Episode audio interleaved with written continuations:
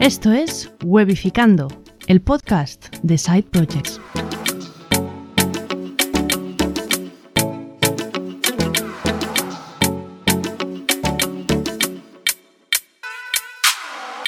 Hola, buenas, bienvenidas y bienvenidos a un nuevo episodio de Webificando, el podcast de Side Project. Hoy, Robert, madre mía, madre mía, hoy, Robert, tenemos, hoy tenemos un invitado de esos que dices, ¡buah, lujazo, lujazo de invitado!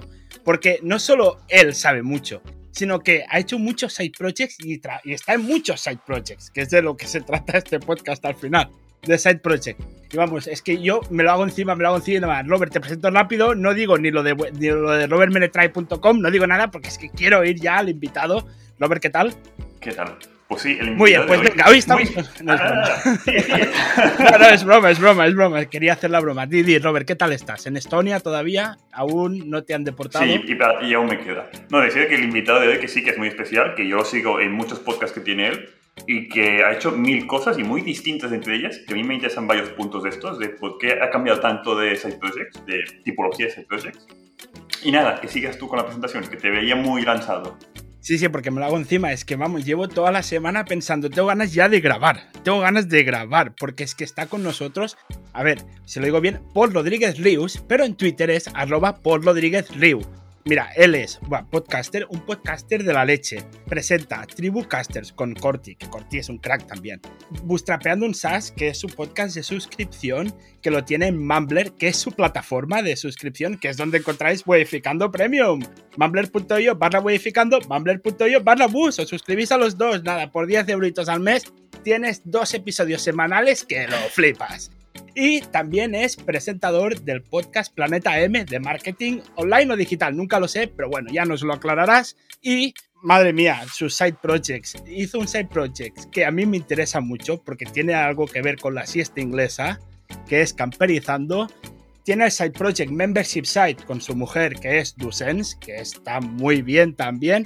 Vamos, que yo creo que es que no me dejo nada así co-creador de Redcast, la red de podcast del mundo digital principales de España. Vamos, que vamos, que vamos. Blau encima ya. Paul Rodríguez Liu. Paul Rodríguez Lius, ¿qué tal? Muy bien, encantado de estar aquí y gracias por la presentación que parece esto un partido de la, la NBA. solo, solo faltan los focos aquí, la música. Se hace lo que se puede. Como no nos ve nadie, pues puedo hacer tantas gesticulaciones como quiera, porque esto al final es un podcast. Es, lo, es la gracia que tiene el podcast, que no nos sí, ve sí. nadie. Y bueno, pues nada, hoy es una, una, conversación que vamos a tener los tres, porque nos interesa mucho todo lo que ha hecho, lo que hace Paul. Mm. Paul también le gusta más o menos, o creemos eso, a lo mejor no, lo que hacemos nosotros. Sí, entonces, pues, pues bueno, entonces si os parece bien, vamos a hablar primero de, de, lo, de, lo, de Paul. Aquí Paul ha venido a hablar de lo suyo también. y entonces, pues, pues bueno, vamos, vamos hablando. Genial. Y, ¿eh? y, nada, pues yo, ¿qué queréis empezar? ¿Empezamos por el tema podcast? Por ejemplo, sí, si queréis, queráis, venga, sí. adelante. Muy bien, a ver, Tribucasters. Uh -huh. Eh, yo es como os descubrí, porque cuando empezamos a hacer yo el Robert Podcast, él me lo presentó y dice, oye, escúchate este podcast para así aprender para el tema del podcast. Y vamos, canela fina. ¿Cómo nace Tribucasters, Paul? Pues mira, Tribucasters es consecuencia de Planeta M. Eh, Planeta M nació en 2018, septiembre, y a raíz de, de, hacer Planeta M, pues en los episodios en los que se hablaba de podcast o en los que se hablaba de e-commerce, pues aparecía por ahí Corti, ¿no? Y enseguida vimos que, nos molaba mucho el tema del podcasting y que coincidíamos en varias cosas, ¿no? Eh, y, de allí salió la idea primera de hacer algo en el ámbito del podcasting. La primera idea no era lanzar un podcast, la primera idea era montar algo, un side project, ¿no? Relacionado con el mundo del podcast. En aquel entonces no teníamos ni idea de lo que queríamos hacer y entonces eh, pensamos en empezar por crear comunidad, ¿no? Esa máxima que, que, se dice de crear, crecer y luego monetizar, pues un poco intentar aplicar eso. Entonces nosotros teníamos claro que queríamos ofrecer alguna herramienta a los podcasters, como no sabíamos aún cuál, pues pensamos en introducirnos en el sector a través de Tribucasters. Y nos ha ido muy bien porque al final, como hacemos entrevistas, hacemos algunos episodios que estamos solo nosotros y tenemos que prepararnos el tema y demás, al final el mejor modo de aprender sobre algo es contarlo, ¿no? Y hacer un podcast es un gran instrumento para ello. Entonces, eh, nos ha servido para aprender muchísimo del mundo del podcast y también para aprender muchísimo de los podcasters que nos han visitado, ¿no? Que al final, pues cada uno te cuenta su podcast, cómo lo hace, cómo trabaja, cómo produce, cómo distribuye, todo, ¿no? Y de ahí hemos aprendido un montón de cosas. Así que, que nos ha ido genial. Además, hemos hecho contactos brutales, súper chulos en la industria del podcasting, tanto a nivel de podcasters como también de plataformas y demás. Y esto al final, pues siempre son contactos de los que puedes tirar para distintas situaciones, ¿no? Así que la verdad es que ha sido una experiencia muy chula. Empezamos en febrero del 20 y ahora llevamos pues un poco más de un año. Estamos en la segunda temporada, que la primera fue cortita y nada, y muy contentos. Em, ¿Cómo es eso de conseguir gente? Porque claro, en un principio supongo que tiras de la gente que conoces, de gente que ya ha venido quizás a Planeta M, o Hmm. gente de Redcast, que luego podemos hablar de Redcast, Sí, pero luego llega un momento que traéis gente muy potente. Por ejemplo, hace poco estuvo Almudena Ariza, sí. que es reportera de televisión española. O sea, ¿cómo llegáis a este punto de, de conseguir esos contactos tan potentes? ¿Cómo, ¿Cómo se hace eso? Bueno, al final, mira, en el caso de Planeta M, de hecho, yo ya empecé. Planeta M es una tertulia de marketing digital semanal, ¿vale? Entonces aquí ah, intervienen varias personas. De hecho, en el equipo ahora somos más de 20 que son profesionales de distintos sectores del marketing, ¿no? Entonces, en función del tema que se trate cada semana, pues eh, los miembros del equipo se apuntan a la tertulia o incluso pues expandimos un poco más y traemos invitados que puedan aportar sobre el tema, ¿no? Claro, yo cuando en su momento pensé en el podcast, pensé este formato de tertulia por, por dos razones.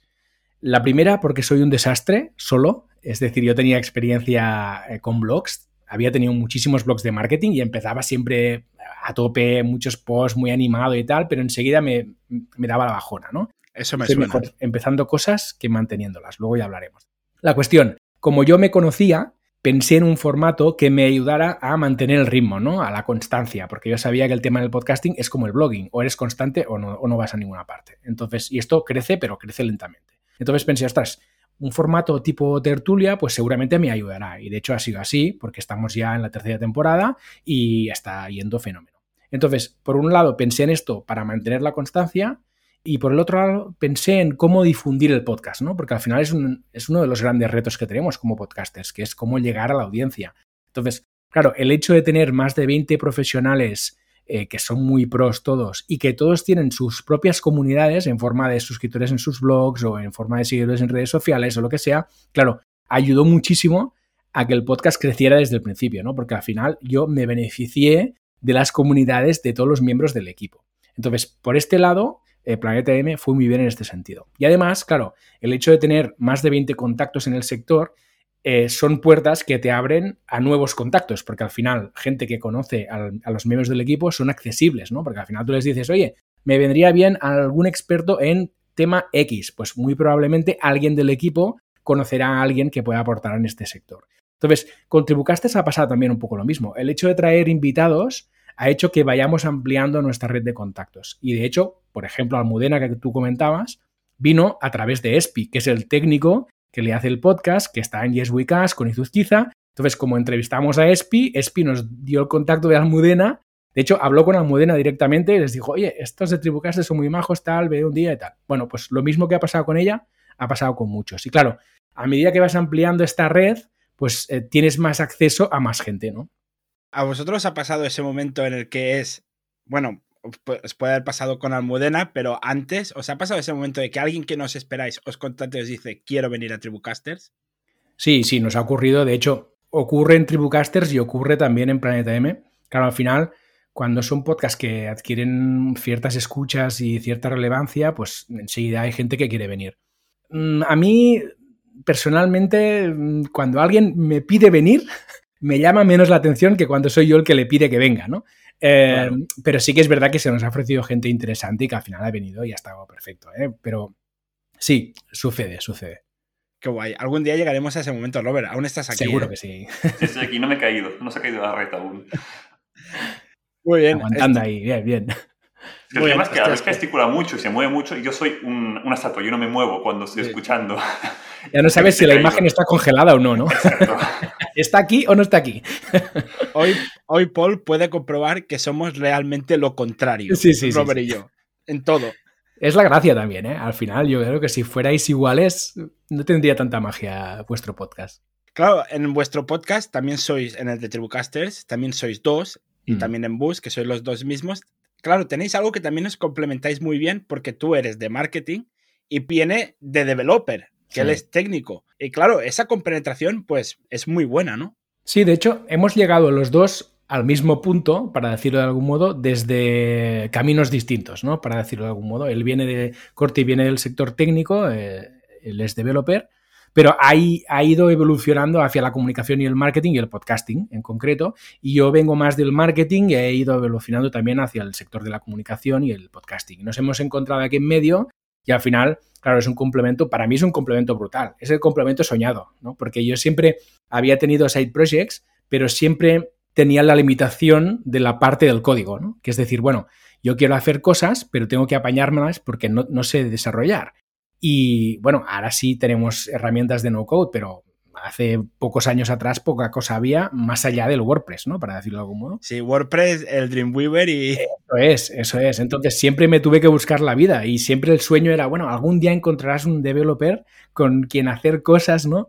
Y que además te entienda, porque es lo bueno que tiene Corti, ¿no? Que es developer, pero también tiene esta parte de marketing, de comunicación, sus skills son más hacia aquí también. Y claro, esto para mí es, es fantástico. Y claro, esta simbiosis casi perfecta porque no me gusta decir cuando algo es perfecto, eh, en Mumbler que eh, ha funcionado increíble, ¿no? Supongo, porque tú, él ha podido entender los problemas técnicos y dar soluciones eh, más viables de cara a los técnicos y tú has podido, pues, lanzarlo a nivel de marketing y que sea ya una herramienta conocida incluso antes de crearla, porque esto me lo tienes que explicar, porque ya teníais antes de lanzar un montón de seguidores en Twitter y en Instagram. Claro. Sí, no, no, al final es esto, ¿no? Yo, eh, yo vengo más del producto, ¿no? De, del marketing y del producto y él más del desarrollo. Y claro, esto es, fantástico. Por ejemplo, ahora eh, Mumbler lo hemos desarrollado en la India con un equipo que está en la India, Nividata. Claro, para mí es una comodidad extrema cuando hay un tema técnico y poder decir, Corti, para ti, ¿no? y, además poder, poder delegar en Corti y además estar tranquilo de que entre él y el equipo de Nividata van a encontrar una solución que va a ser buenísima, seguro, ¿no? Entonces esto es, una tranquilidad enorme. Y lo otro que decías, yo creo que es muy interesante, que es que al final, eh, cuando sobre todo estamos hablando de proyectos, de side projects, de proyectos que estamos haciendo al mismo tiempo que muchos otros proyectos que muchas veces lo, estamos haciendo de forma bootstrapeada, es decir, sin inversión y tal, con nuestro tiempo. Ostras, el hecho de tener una comunidad que te siga, ¿no? Que te escuche, que te conozca y tal, pues es una baza importantísima, ¿no? Porque al final es, es, una, e, es una mínima comunidad viable que tú tienes para utilizar cuando lances cualquier cosa, ¿no? Oye, que ahora hago una newsletter, mirad esto que a ver qué os parece. Ostras, tienes a alguien a quien enseñar ese nuevo servicio, ese nuevo producto, esa nueva idea que tengas, ¿no? Entonces, yo sí que muchas veces cuando hablo con gente que no tiene aún proyecto, ¿no? Yo sí que lo, que acostumbro a, comentar es, oye, eh, empieza a generar contenido, empieza a generar comunidad, da algo de valor a la comunidad que tú crees que puedes eh, satisfacer en el futuro con un producto o un servicio y como poco ya estás construyendo algo que te, te, va a ser valioso sí o sí en el futuro cuando tengas algo que enseñar, ¿no? Incluso para validar ideas, incluso para co-crear con la comunidad, que este es otro concepto también muy interesante, ¿no? Que al final es tú empiezas a, madurar una idea y al final la estás comentando al mismo tiempo con tu comunidad y eso te ayuda a mejorarla, que de hecho también es lo que estáis haciendo vosotros en el podcast, ¿no? Lanzáis una idea y tenéis feedback de los que os escuchamos y oye, me parece esto, me parece lo otro y esto enriquece el proceso y hace que desde el principio tengas potenciales clientes que estén, bueno, dentro de todo el proceso de creación del propio servicio o producto. Robert, toma nota, vaya masterclass nos acaba de dar aquí, aquí Paul. Quiero preguntar un par de cosas. La primera, a ver, yo en Webcaster no tengo comunidad, no tengo nada. O sea, empecé de yo no soy nadie, nadie me conoce en ningún lado. Twitter lo tengo abandonado, o sea, no tengo nada. Tú en Mumbler, bueno, vosotros en Mumbler teníais eh, una comunidad en Twitter, aparte de la comunidad en Twitter, de, bueno, ya contás exactamente cómo has hecho, porque a ver, este, este tema le ha molado mucho, a ver, de crear la comunidad antes que el proyecto. Pero también teníais la comunidad de Planeta la comunidad de Webcasters, que al final es toda ayuda. Eh, ¿Crees que es hiper recomendable tener antes la comunidad o que se puede lanzar un SaaS o un servicio de lo que sea sin tener comunidad? Bueno, esto es como jugar al póker, ¿no? Al final, tú puedes tener unas cartas u, otras y en función de las cartas que tengas y de la habilidad que tengas para jugar con esas cartas, puedes ganar o puedes perder, ¿no? Puede que tengas una comunidad enorme, de hecho pasa, que hay mucha gente que tiene grandes comunidades detrás, lanzan proyectos y no funcionan. Es decir, el mero hecho de tener una comunidad no te garantiza nada pero al revés también es cierto, ¿no? Entonces, bueno, es una carta más que tienes para jugar. Yo eh, lo que veo de bueno en la comunidad es que al final es un conjunto de gente que te conoce, Y que como poco va a estar dispuesta a probar lo que le muestres, ¿no? Entonces, claro, no es lo mismo lanzar un producto sin tener nadie que te siga, porque no tienes a nadie que mostrarlo, que tener una lista de emails de 5.000 personas que te conocen, por ejemplo, ¿no? Y que ya saben quién eres y qué haces, y decir, mirad, he hecho esto, a ver qué os parece. Claro, el feedback que puedes tener es mucho mayor, mucho más rápido, y puedes tener gente probando tu producto o servicio desde el primer día, ¿no? Y además tienes la opción de lo que decíamos antes, que es la co-creación del producto con ellos, que también es muy, muy valioso, ¿no? Sí, totalmente. Yo no he tenido nunca feedback. O sea, el feedback ha sido pequeñito comparado con lo que vais a poder tener vosotros, porque claro, es que esto de miles de personas, pues al final, aunque un tanto por ciento pequeño te dé feedback, ya son bastantes personas, que no es mi caso. Eso es, sí, sí, sí, sí. ¿Cómo habéis manejado el feedback del principio? ¿Qué tal fueron esos primeros días de lanzamiento? Pues la verdad es que estamos muy contentos y os agradezco también a vosotros vuestro feedback, que fue súper interesante y está siendo muy interesante, de hecho, porque seguís dando feedback y os lo agradezco un montón. Seguimos molestando ahí. Claro que sí, no, no, es que al final, mira, el otro día en, en Bus, nuestro podcast premium que tenemos en Mumbler, como antes comentábamos, ah, estábamos hablando de acciones poco escalables que tienen mucho sentido cuando empiezas un negocio, un SaaS en particular, ¿no? Que es, bueno, a nosotros nos viene fenómeno poder hablar directamente con los primeros usuarios de la herramienta, porque al final es, como todo, tú cuando diseñas un producto o una herramienta, eh, al final no puedes evitar hacerlo bajo tu eh, sesgo, ¿no? Que es decir, a ti te parece que esta funcionalidad va a ser mm, útil, a ti te parece que los usuarios van a entender A o B, a ti te parece que la herramienta la van a usar de una determinada manera, y luego te encuentras que cuando esto lo lanzas al mercado, pues te encuentras casos de uso muy raros, ¿no? Gente que hace cosas muy extrañas o te piden cosas que no se te habían ocurrido. Me acuerdo, por ejemplo, tú, Abel, me comentaste, o creo que se lo comentaste a Corti, no recuerdo bien, el tema de poder parar, ¿no? De decir, mira, voy de vacaciones un mes, eh, poder parar las suscripciones un mes. Ostras, esto sería una funcionalidad muy chula que nosotros no habíamos ni pensado, ¿no? Entonces, bueno, ahí está, ya en cola de, de development para, para lanzar esta funcionalidad más adelante, ¿no? El hecho de tener gente que está probando y que te dé feedback, pues es súper interesante. Yo ahora, por ejemplo, estoy procurando, estoy intentando que los que entran de nuevo, poder tener una pequeña call con ellos, los que quieran. Aunque sean solo 15 minutos para preguntar justo cómo nos has conocido, cómo has empezado, qué, qué preguntas tienes y tal, para, sobre todo, poder tener claro cuáles son los puntos clave a destacar en este proceso de onboarding y luego, cuando tengamos claro esto, poderlo automatizar, ¿no? Que al final ya lo convertiremos en escalable más adelante. Ahora, por ejemplo, estamos haciendo una integración dentro de, de Mumbler con Tag Manager que vamos a integrar pues Froget como, como herramienta de, custom service y también vamos a tener pues flujos de emails en función del comportamiento. Claro, si nosotros hemos aprendido bien cuáles son los problemas, las preguntas, los retos que tienen los, usuarios al principio, ¿no? Pues podemos montar luego automatizaciones de emails que vayan informando, educando y demás, que estén mucho más enfocadas a la consecución de, las acciones que queremos conseguir. Entonces, es un proceso muy poco escalable, pero es un proceso que nos da mucho conocimiento y que nos ayuda a mejorar nuestra herramienta sin duda esta llamada la tenéis justo cuando alguien ha creado su, el podcast o, o, cuando alguien se ha registrado. Claro, supongo que cuando alguien se registra no sabe si va a ser eh, oyente o podcaster. Sí. Entonces supongo que esperáis a que alguien se, se, se cree el podcast y esperáis a ver que suba algo, un tráiler o algo, o directamente creación de podcast, ahí va mail diciendo, oye, que aquí estamos para lo que quieras. De entrada, a ver, esto como ahora no está automatizado, ¿no? Eh, la idea es que habrá flujos para todo. La idea es hacer flujos para todo, incluso para estos usuarios que ahora se registran y aún no se han definido, ¿no? Que nos encontramos con ellos. Es decir, la, gran mayoría de usuarios que tenemos ahora ni han creado un podcast ni se han suscrito a un podcast. Es decir, son usuarios que han creado una cuenta dentro de Mumbler, pero no han hecho nada. Entonces, a estos tendremos que tratarles de una determinada forma. Igual podemos comentarles ambas posibilidades. Es decir, ojo que tienes, te puedes suscribir, mira qué podcast más interesantes, o ojo que puedes crear un podcast, mira que esto es muy chulo, qué tal, casos de éxito, cosas de este tipo. ¿no? Ahora mismo lo que estamos haciendo es contactar con los que sí hacen algo. Es decir, crean un podcast y mayormente estamos cogiendo a los que han subido un tráiler o han probado de subir un episodio, porque entendemos que estos son los que están un poco más en serio en la plataforma, ¿no? Y, probablemente sean los que ya tengan alguna duda al respecto o hayan intentado hacer algo e igual se han encontrado con algún stopper, alguna barrera, de decir, ostras, no sé cómo hacer esto, no sé cómo funcionan los feeds o no sé cómo se pone precio, lo que sea, ¿no?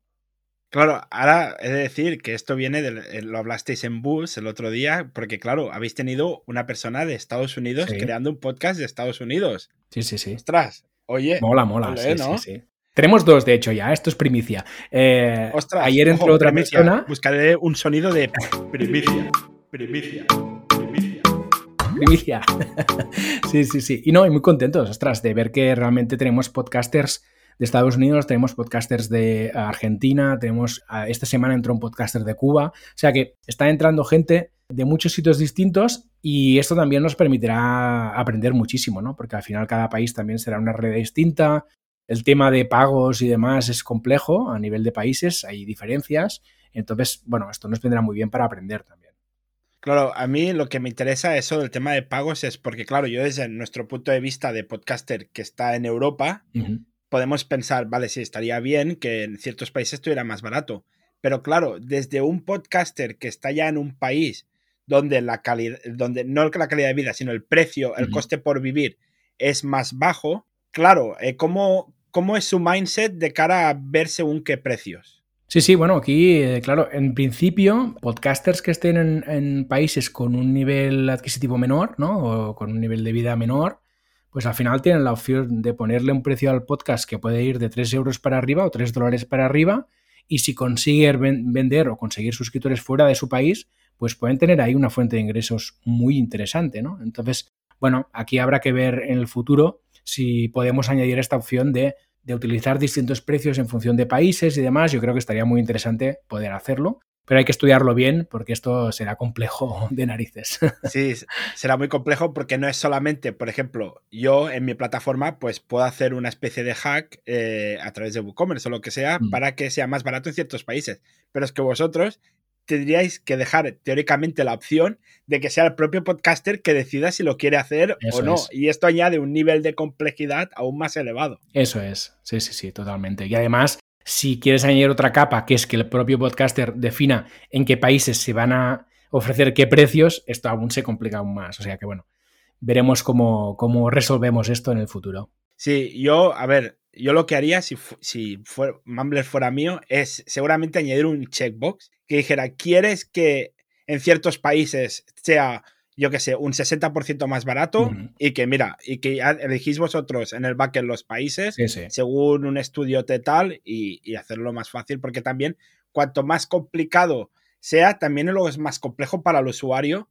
Cuantos más settings pongas, al final es peor. Sí, sí, sí, está claro. Al final, nuestro ánimo con esta herramienta, al final es una herramienta no code y es una herramienta pensada para que sea muy simple. Es decir, que poder publicar un podcast y poder publicar episodios y demás sea tan simple como publicar un post en WordPress, por ejemplo, ¿no? O sea, al final, que sea una cosa que no tengas que tener ningún conocimiento y que puedes hacer de una forma muy usable, que la plataforma sea muy limpia, que lo es, eh, y, e intentar que no se convierta en un Frankenstein a nivel de funcionalidades, ¿no? Intentar que sea pues solo el núcleo, hacer una cosa y muy bien hecha. Y en ello estamos que aquí es una de las cosas que sí que es verdad, que la plataforma es muy limpia y muy usable, mm. porque incluso un cateto como yo la sabe utilizar perfectamente. Eh, o yo Robert, también. Robert, imagínate tener que lidiar con Stripe o con... ¿Cuál era el otro que tú utilizabas? Eh, o Paddle. O con Paddle, tener que lidiar el tema de no solo precios por diferentes países, sino que además que sea el usuario el que pueda elegir qué países poner en cada precio. Esto no claro, Por ejemplo, eh, yo me lo estoy mirando para, en, mi caso en Webcaster, que claro, los marco yo los no tengo que dejar que el usuario final lo marque. Pero hay una cosa a tener en cuenta también, de que no solo decir, mira, un 60% más barato y ya está, y que lo calculo automáticamente, o que haga el cambio de moneda de pues, euro-dólar y en tiempo real o semi-real y que lo cambie. Puede ser de que te deje unos céntimos o unos decimales muy largos que en determinados países no tiene sentido. O sea, quizás mejor poner 4,99, no 4,35, porque el cálculo de, ¿sabes? del cambio de moneda. Claro, en Padle, por ejemplo, hay la opción de marcado automático y lo que recomiendan es no lo marques automático, marca de que en libras sean 15 y que en euros sean 10. Y marcar tú el precio manualmente. Porque claro, como dice esto en hacerlo manualmente y el desarrollo a medida es un follón.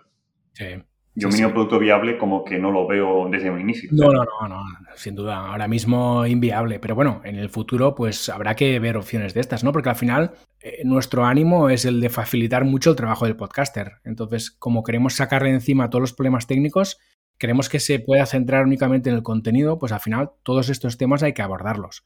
Eh, pasa que la cuestión es en qué momento es el momento adecuado para abordarlos. Y probablemente ahora que estamos justo empezando, no tiene sentido.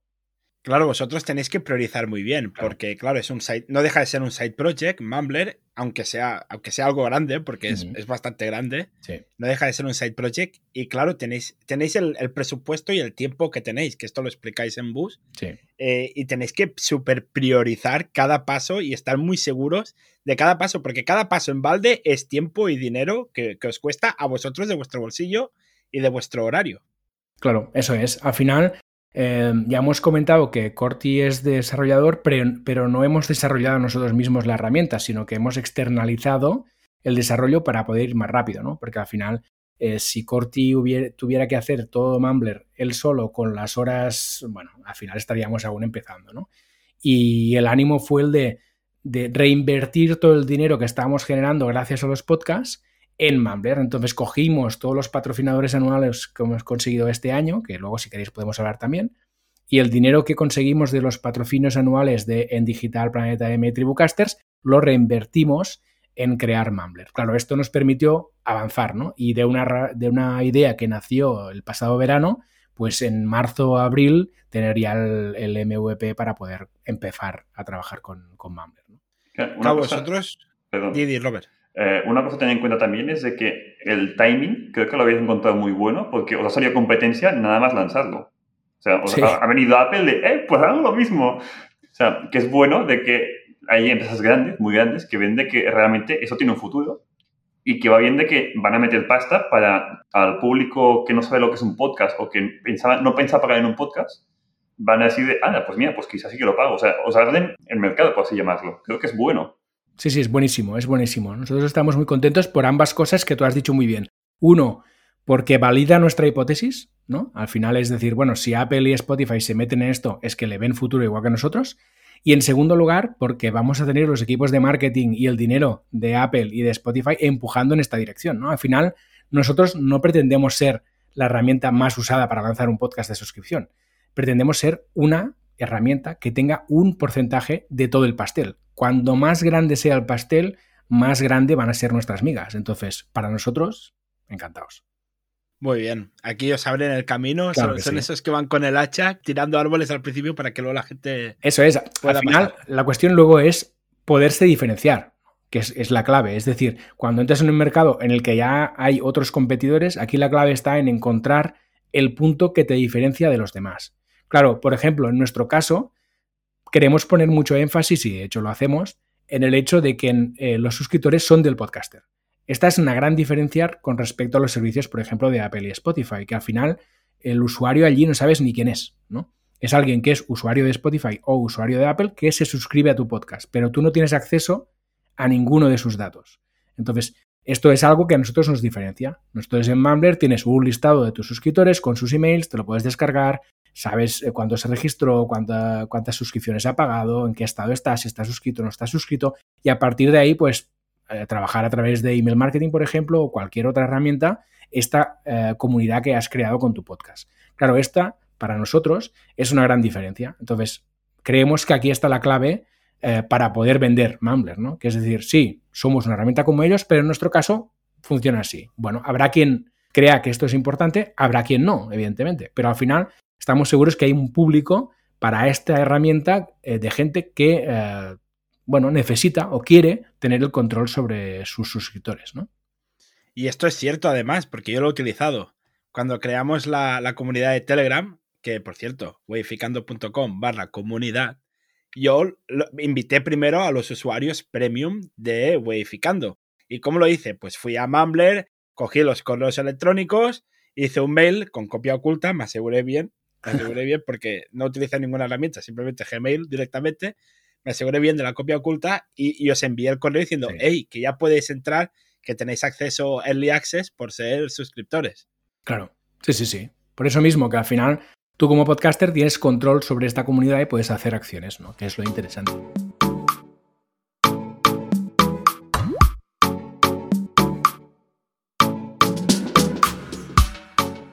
Muy bien. Eh, Robert, ¿tienes algo más que añadir de Mumbler? Porque es que yo tengo ganas de ir a, un proyecto. Yo solo diría que otra cosa que creo que diferencia mucho es la transparencia. O sea, no creo que Spotify o Apple puedan, como no son un proyecto tan pequeño, sino que son empresas muy grandes, lo que es la transparencia como que no, no es lo suyo. Ya. Y por ejemplo, eh, tener eh, bus. ¿Es bus o es bus? es bus? ¿No? Bus, bus. Bootstrapeando un SaaS. Sí. Como explicáis cómo está todo por dentro, cómo lo habéis montado y todo esto, al final es totalmente transparente. Y también tenéis vuestras comunidades que lo explicáis todo por ahí. Al final, creo que a mí me gusta mucho tener empresas o trabajar con empresas que son transparentes y saber cómo lo están haciendo y por qué lo hacen de esta forma y no de la otra. Que no que venga Apple, ah, pues mira, hemos cambiado de opinión, ya nos da la cuenta, ah, lo chapamos y os jodemos a todos. Y como mm. la comunidad era nuestra y no es tuya, pues te quedas en la comunidad que habías creado. Mm, no sé, sí, cosa a tener en cuenta. Y a ver, ¿qué ¿de qué proyecto? ¿Del blog? ¿Querías hablar tú? A ver, ¿qué quieres no, A ver, es, que, es, que, ahora me acordaba. ¿De, cuál de ellos? Porque hay muchos. No, no, espera, ahora me acuerdo rapidísimamente de Mumbler. Eh, que ahora habéis estado trabajando con el tema de migraciones. ¿Cómo ha sido esto? Sí, bueno, claro. ¿qué, ¿qué, nos está ocurriendo? Cuando entran nuevos usuarios, pues claro, ya son usuarios algunos que tienen su podcast publicado en otros hostings. En este caso, por ejemplo, nos pasó con un, podcaster que tenía sus podcasts en Anchor, ¿no? Entonces, bueno, hemos tenido que ver cómo hacer la redirección del feed, que al final en Anchor es muy simple. ¿eh? Y bueno, iremos atacando un poco en cada ocasión, a medida que van llegando podcasters que tienen alojados sus podcasts en distintos hostings, cómo vamos solucionando el tema de la redirección del feed. En el caso de Anchor es muy simple, eh, lo hicimos con el podcaster, ha funcionado bien y lo que hemos hecho o lo que hacemos de hecho con cualquier cosa que hacemos es documentar. Hacemos documentación de todos este, estos procesos, hacemos un artículo y lo colgamos en Help. De modo que a la próxima, en la próxima ocasión, cuando se presente, pues rápidamente podremos dirigir al podcaster a esta información y que tenga a mano, pues paso a paso, cómo hacerlo para no perder suscriptores por el camino, sobre todo, que es lo más importante. Que bueno, esto es esencial. El tema de cuando sabes que algo le sucede a alguien, hacerlo más rápido, ponerlo en un fax o en un barra por lo que sea, es, es primordial. Muy bien aquí. Os veo algún día haciendo el podcast de vuestra peando un SAS en inglés. Ya nos gustaría, pero nuestro nivel de inglés, bueno, estamos en ello, pero no es óptimo, vamos a decirlo así. Poco a poco, algún día llegará, algún, día. llegará. Muy bien, vale, pues ya si me dejáis, ya es que quiero, quiero hablar de camperizando. A ver, Paul, claro, es que esto es un blog que tuviste un éxito. Sí. A ver, te cuento cómo empezó esto. Esto empezó, a ver, mira, que me sitúe, ¿eh? Estamos, eh, esto empezó en septiembre del 19 yo, he, sido, ido en furgoneta durante muchos años con mi familia, ¿vale? Hemos viajado por toda Europa, teníamos una camper y demás, y era un sector que a mí me gustaba muchísimo. Entonces, eh, yo en su momento entré en la comunidad de los Sabandijers, eh, no sé si conocéis Quédate con el Cambio, es un podcast que hacen David y Álvaro, eh, donde cuentan pues, sus proyectos, son gente sobre todo de, la parte de SEO, al final son gente que busca oportunidades en Internet, ¿vale? Y se gana la vida en Internet. Entonces, ellos montaron una comunidad que es sabandijers.club, donde principalmente, sobre todo al principio, se hablaba mucho de SEO. Entonces, a mí el SEO es un tema que me encanta y no soy experto en SEO, ¿eh? Pero me uní a la comunidad, empecé a asistir a clases, charlas y tal, y pensé, ostras, tienes que hacer algo para poner esto en práctica, ¿no? Porque al final, si no, si, si vas escuchando pero no realizas, yo soy de hacer siempre, yo hago cosas y aprendo haciendo, no me gusta, soy muy malo documentándome, por ejemplo, malísimo. En cambio, haciendo, sí que aprendo cosas y me motivo y va, ¿no? Entonces dije, venga, pues creo un blog, eh, una web para generar contenidos alrededor del mundo de las camper y ya pensando en posicionar esto para vender leads, era la idea inicial.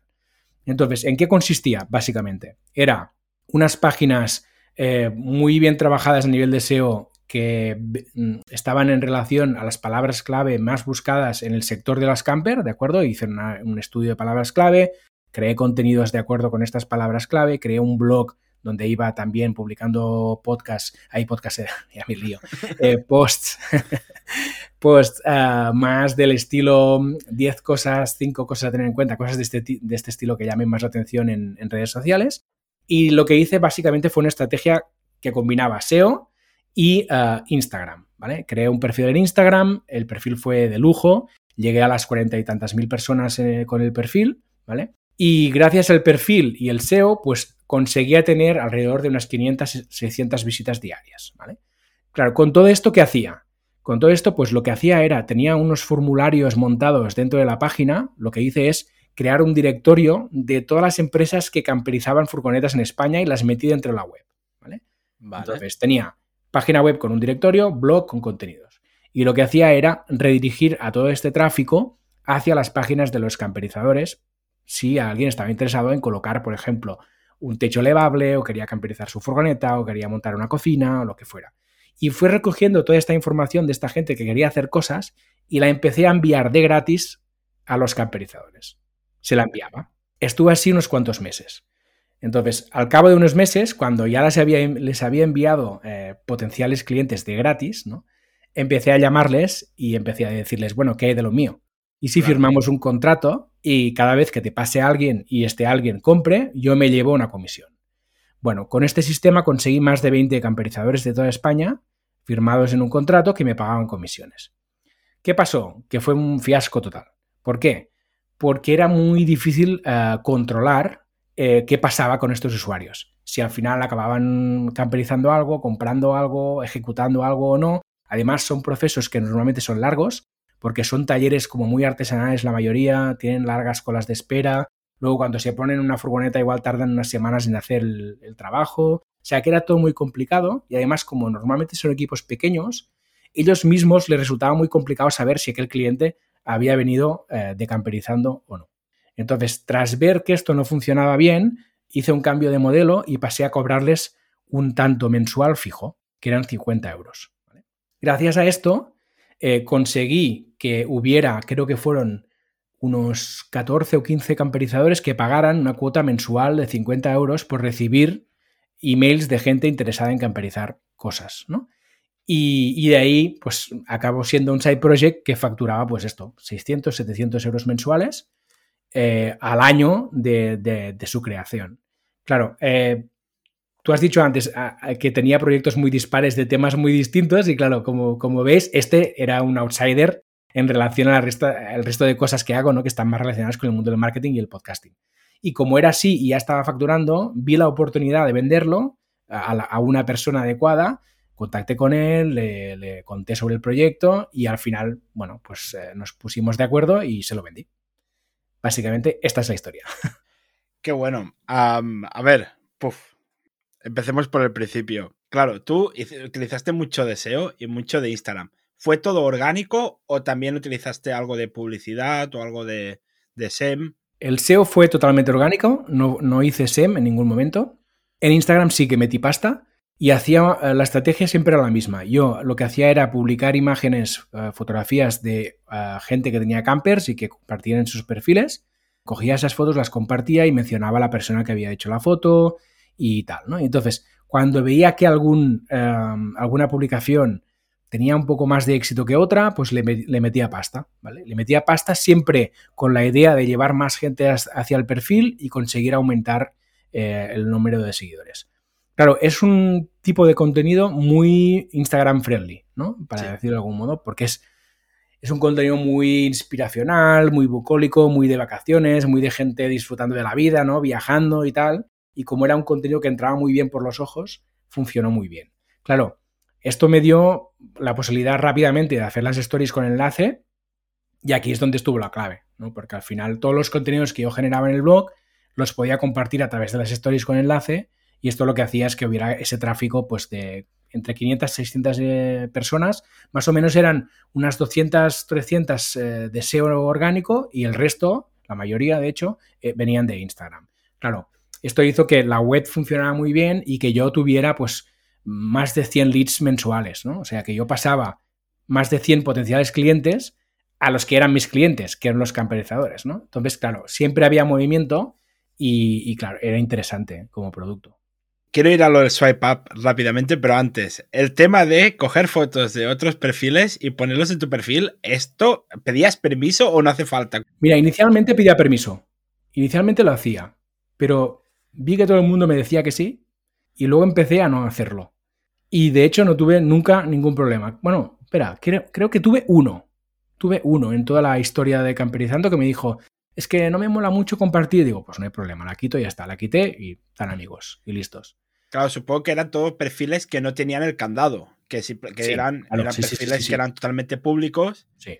Y claro, a ellos, claro, el hecho de que tú ya tuvieras muchos seguidores, para esa gente también les gustaba que una cuenta con muchos seguidores les, les publicara una foto. Eso es, es muy clave esto porque al final yo, yo lo comprobaba, el aumento de seguidores que tenían las cuentas, ¿no? Porque al final yo tenía una cuenta de 40.000 seguidores, yo cogía cuentas de 1.500, 2.000, 3.000, compartía su foto y automáticamente veías incrementos de 150, 200 personas en su, en su eh, profile, ¿no? en su perfil. Entonces, claro, la mayoría encantados. O sea que sí, sí, es muy clave.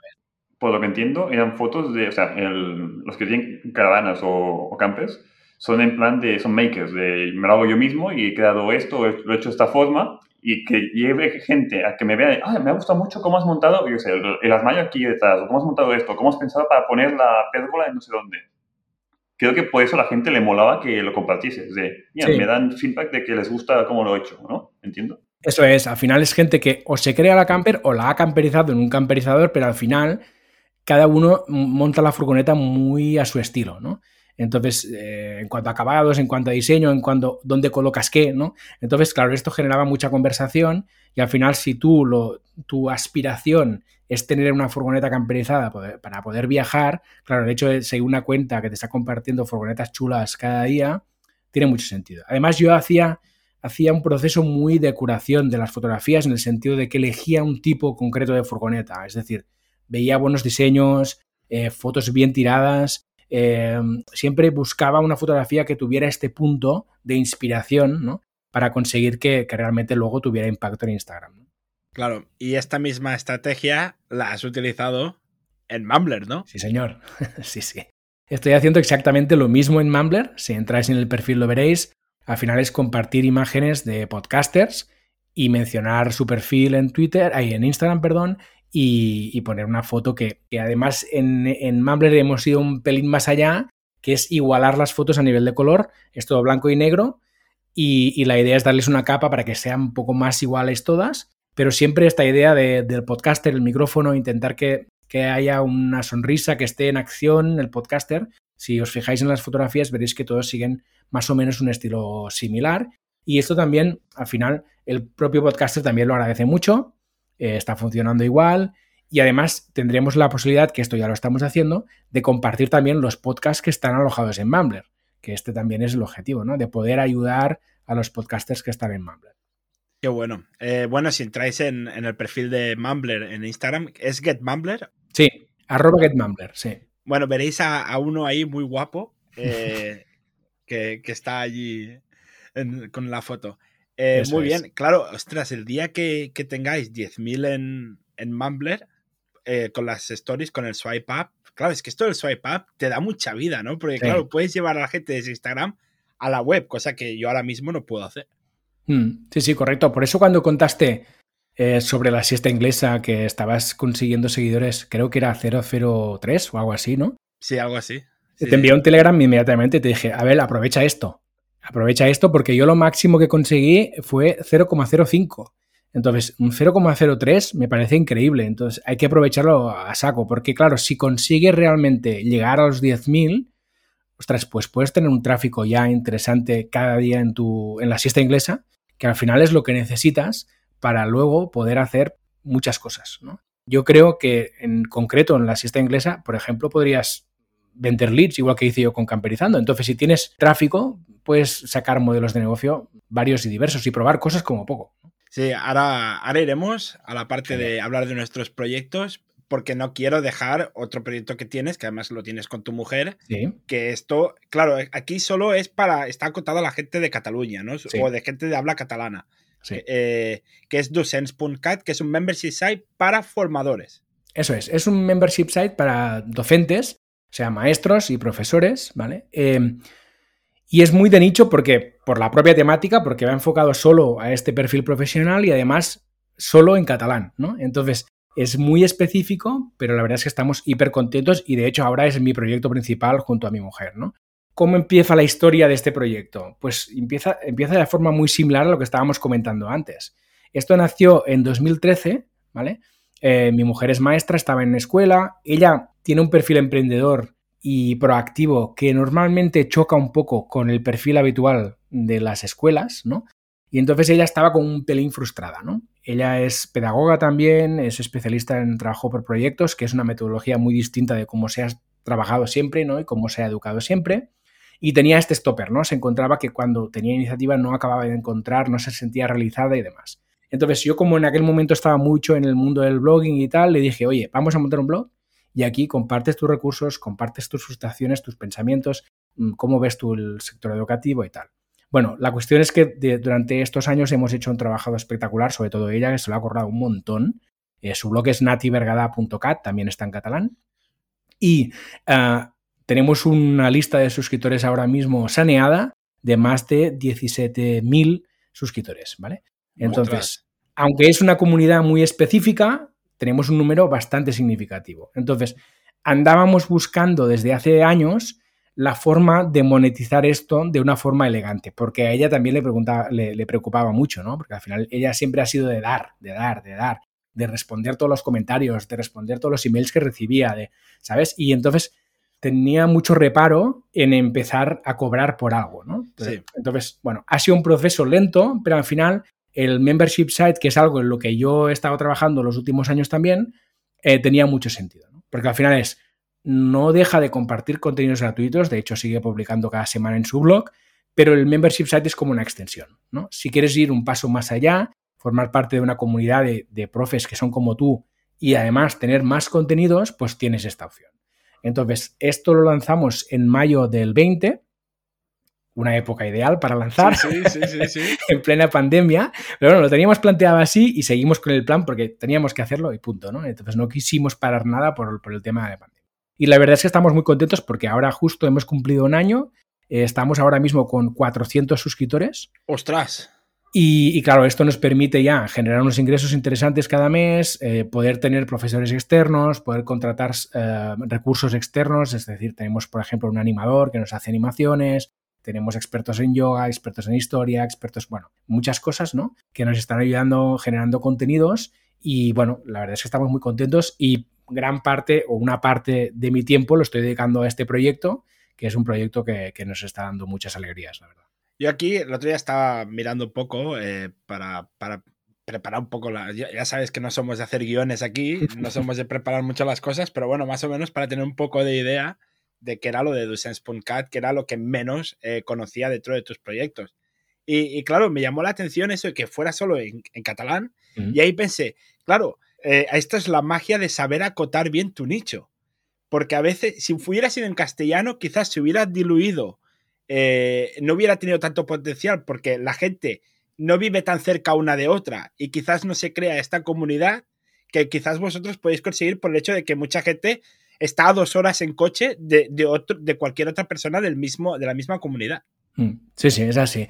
Y al final, es lo que decíamos. Mira, Víctor Correal creo que lo ha comentado más de una vez en su podcast, no es asunto vuestro, que al final, eh, normalmente cuando pones algo de pago, acabas convirtiendo un 2% de tu comunidad, en nuestro caso es un pelín más, pero por ahí, por ahí va la cosa, ¿no?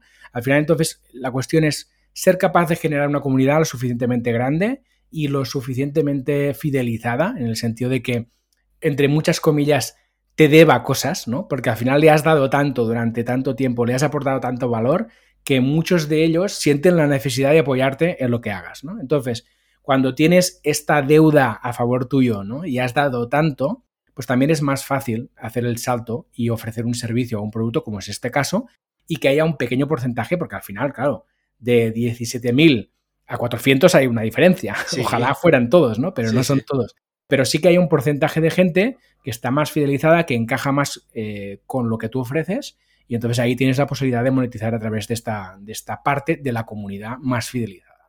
Qué bueno, vaya numerazos. Fidelizar no es fácil. O sea, ¿has dicho que empezaste qué año? 2013. Y ha sido en 2020 que habéis empezado a monetizar esto. Sí, sí, sí. Es mucho tiempo. Es una locura, sí, sí al final, ¿qué pasa con estos temas? Que todos tendemos a quedarnos con la punta del iceberg, ¿no? Es decir, ostras, estos tíos tienen 400 suscriptores en un año. Vaya pasada. No, no, a ver. Sí, es verdad, tenemos 400 suscriptores en un año, pero llevamos detrás 8 años currando esta comunidad, ¿no? Trabajando esta comunidad, dando, dando, dando, creciendo, dando, creciendo, dando, creciendo y al final un día llega y dices, oye, si quieres más, pues tienes esto, que lo sepas. ¿no? Entonces, en este punto es donde está la magia, pero muchas veces pues nos quedamos con esto, en, bueno, la punta del iceberg, y por eso la importancia, lo que estábamos comentando antes también, de la comunidad, ¿no? Que si tú te vas construyendo esta comunidad a tu alrededor, pues luego es más fácil que cuando les ofrezcas algo estén más dispuestos a probar como poco. Robert, no como nosotros, ¿eh? que sin comunidad, sin seguidores, teniendo pocos episodios en abierto, nos hemos puesto en el premium. Bueno, y Movicaster igual, de sin tener nada, venga, pues le meto el mes que viene y empiezo a, programar lo que es la monetización. Y al final nadie se ha dado de alta. ¿Por qué? Pues por algo será. No, pero al final tienes que jugar con las cartas que tienes. Es decir, tampoco te puedes quedar parado. No, es que ahora como no tengo comunidad, es como, es como el que quiere empezar un podcast y como no tiene un buen micro no empieza. No, al final tienes que empezar. Esto es learning by doing. Hay que hacer, hacer, hacer cosas y si haces cosas pasan cosas. Entonces, súper a favor de la, de la estrategia de hacer. Totalmente. Sí, y es como se aprende más también, de me meto a hacerlo y a ver qué pasa. Eso es. y, además que nosotros somos de hacer, al menos yo. Y yo aquí es que me he visto reflejado en Paul porque yo soy de hacer cosas y como no haya compromiso que tenga con alguien, pues lo dejo. Algún día me canso y lo dejo, pero claro, aquí ahora tengo compromiso con Robert del podcast eh, y luego la siesta inglesa tengo el compromiso de, Adela, que, bueno, si os parece bien, queréis, yo creo que de lo tuyo hemos tocado todo, no sé si me dejo algo, bueno, me dejo Redcast, que, es, la, que es una, una red de podcast, que, tenéis un, un, montón de podcasts, ¿eh? Sí, sí. Pero esto es, otro fruto de, Planeta M al final, ¿no? Porque al final esto viene de Rubén Bastón, que es el tercero Discord de aquí, junto conmigo y Corti, que también coincidimos en Planeta M. Él es el responsable de la revista Marketing for E-Commerce y también tiene un podcast, Marketing for E-Commerce Podcast. Y él un día pues eh, nos planteó esto, ¿no? Em, bueno, ¿qué tal si nos juntamos y hacemos algo? De hecho, él inicialmente lo que quería era montar un canal dentro de Marketing for E-Commerce y, agrupar podcast dentro de su canal. Pero entonces nos vino, nos temblaron las piernas literalmente porque al final el tema de mover feeds, suscriptores de para aquí, para allá y tal, nos pareció muy complejo y lo que, lo que hicimos fue ir a las bases, ¿no? Que es decir, bueno, a ver, ¿por qué estamos planteando esto? Para podernos ayudar entre nosotros, para poder vender publicidad eh, fuera conjuntamente, para esto no necesitamos estar todos dentro del mismo canal, del mismo feed, tal, no sé qué. Vamos a lo más simple. Entonces, lo que hicimos es no tocar nada, y de hecho seguimos así. Cada podcast tiene su hosting, cada uno está con el hosting que le da la gana. Y lo único que hemos hecho es coger todos estos podcasts, meterlos dentro de una página web, meterlos bajo una misma marca que es Redcast, como Red. Veréis que en las portadas hay como un loguito ahí de, de Redcast. Y lo que hacemos es dos cosas. Uno, ayudarnos mutuamente. Tenemos un grupo de WhatsApp conjunto en el que vamos comentando cosas, oye, que he publicado esto, retweets por aquí, retweets por allí, ¿no? Comentarios, nos invitamos, invitaciones cruzadas, tal. Y luego, pues estamos vendiendo publicidad. Y la verdad es que está siendo una experiencia muy interesante porque eh, inicialmente empezamos este proyecto em, pensando que nosotros venderíamos la publicidad y fue un fiasco directamente. ¿Por qué? Porque es lo que pasa, ¿no? Todos tenemos mil proyectos, todos tenemos mil historias y salir a vender no es nada fácil. Eh, salir con la maletita y decir, oye, vengo a buscar dinero, bueno, complejo, ¿no? Hay que tener un arte, ¿no? Entonces, aquí la, jugada eh, fue muy interesante, que es que buscamos a alguien que pudiera hacer este trabajo. Y en este caso es Ignacio de Miguel, de Agencia Podcast, que lo que está haciendo es mover la red, ¿vale? Ahora mismo somos 19 podcasts en el sector marketing digital y negocios online, un vertical muy concreto, ¿vale? Y esta es la gracia que tenemos. Tenemos aproximadamente unas 60.000 escuchas mensuales entre todos los podcasts de un perfil muy determinado de oyente. ¿no? Entonces, esto es lo que es interesante para las marcas. No tanto el volumen en sí, que no es un volumen espectacular, sino que es un volumen muy de nicho. ¿no? Claro, entonces, con esta maletita, Ignacio se va a ver empresas ¿no? y vende la publicidad. Y la verdad es que mm, estamos súper contentos porque abril lo tenemos lleno, mayo lo tenemos lleno, junio también. Eh, y bueno, seguramente a partir de septiembre tendremos también otras campañas. Y, es, y es muy interesante la experiencia que estamos teniendo y también el reparto que hacemos de los ingresos, que si queréis os lo comento rápidamente. Sí, esa era mi siguiente pregunta. Será esa. Me, perdóname, Abel, es que yo cuando voy con la moto ya no. no tranqui, tranqui. Básicamente lo que hacemos es repartir los ingresos. Una parte se la queda al comercial, evidentemente, y la otra parte lo que hacemos es crearnos una pequeña parte para la red para poder hacer eh, pues, campañas conjuntas, eh, montar eh, algo conjuntamente que pueda ser beneficioso para todos. Y el resto, un 60%, es para los podcasters. Y entonces, de este 60% ahí partimos, ¿no? La mitad lo distribuimos de forma igual por todos los podcasts para que todo el mundo reciba algo. Y el resto, la otra mitad, se reparte en función del, volumen de escuchas que tiene el, el podcast. Por CP. Entonces, eso es. Entonces, bueno, de este modo, pues todo el mundo recibe parte del dinero. Y, bueno, y esta es la experiencia, la verdad es que, muy contentos porque al final pues, nos permite sacar algo de ingresos para los podcasters, que siempre es interesante, ¿no? Sí, también tenéis esta, esto de ayudaros entre, de ayudaros entre vosotros. Sí, sí, sí, Incluso también a veces para según qué temas, oye, tengo una duda de un tema determinado, pues quizás el leader selling te lo puede comentar o quizás fenómeno mutante te puede decir no sé qué, etcétera, etcétera, o marketing for e-commerce, pues muy bueno. Al final es como un mastermind, ¿no? es un mastermind de podcast al final. O sea, bueno, sí, pero tenéis un grupo privado de que tengo esa duda, ¿esto cómo lo has hecho? ¿Cómo lo harías? Que encuentras muy útil tener a alguien con quien discutir de cosas que o no sabes o tienes dudas. Y tema de lo que se estudie y aplicar puertas. Todos a la, misma puerta, y que somos mucha gente de misma temática y tal, abre puertas más fácilmente que no tengo un, un, podcast pequeño, por favor, dame algo. Claro, no, y, además ya no es tanto que tengas un podcast pequeño como el esfuerzo que supone, ¿no? Porque al final es lo que decimos. Todos tenemos mil historias y salir con la maletita a vender requiere su tiempo. ¿no? Al final, si lo, si lo hacemos de forma agrupada, puede tener sentido que alguien se dedique a ello. Si fuéramos uno a uno, es imposible. ¿no? ¿Y os habéis planteado alguna vez hacer el podcast de Redcast? no, de momento no. Hicimos el día del podcast, eso sí. Hicimos una en el otoño del 2020. Hicimos un día entero en el que estuvimos todos los podcasters de la red participando allí. Y en principio creo que irá más por aquí, ¿no? De, hacer pues actividades conjuntas y cosas que puedan estimular sobre todo el sector del, del podcast y en especial del vertical negocios online, industria del podcast, pero más enfocada a monetizar también y demás, ¿no? ¿Y qué tal Twitch? La experiencia? Bien, bueno, mira, Twitch es un experimento para salir de la zona de, la zona de confort, así de claro os lo digo, ¿no? Porque al final es, bueno, el, mundo del podcast, digamos que ya llevamos un tiempo, tanto Corti como yo, llevamos un tiempo en el mundo del podcast y ya estábamos como muy cómodos, ¿no? Aquí en nuestra cueva con el micrófono. Y enseguida que vimos que el tema del vídeo aparecía y el live podcast no era una tendencia y que en Estados Unidos había mucha gente ya que se ponía en el tema, pues nos picó, ¿no? bueno, va, vamos a hacer algo.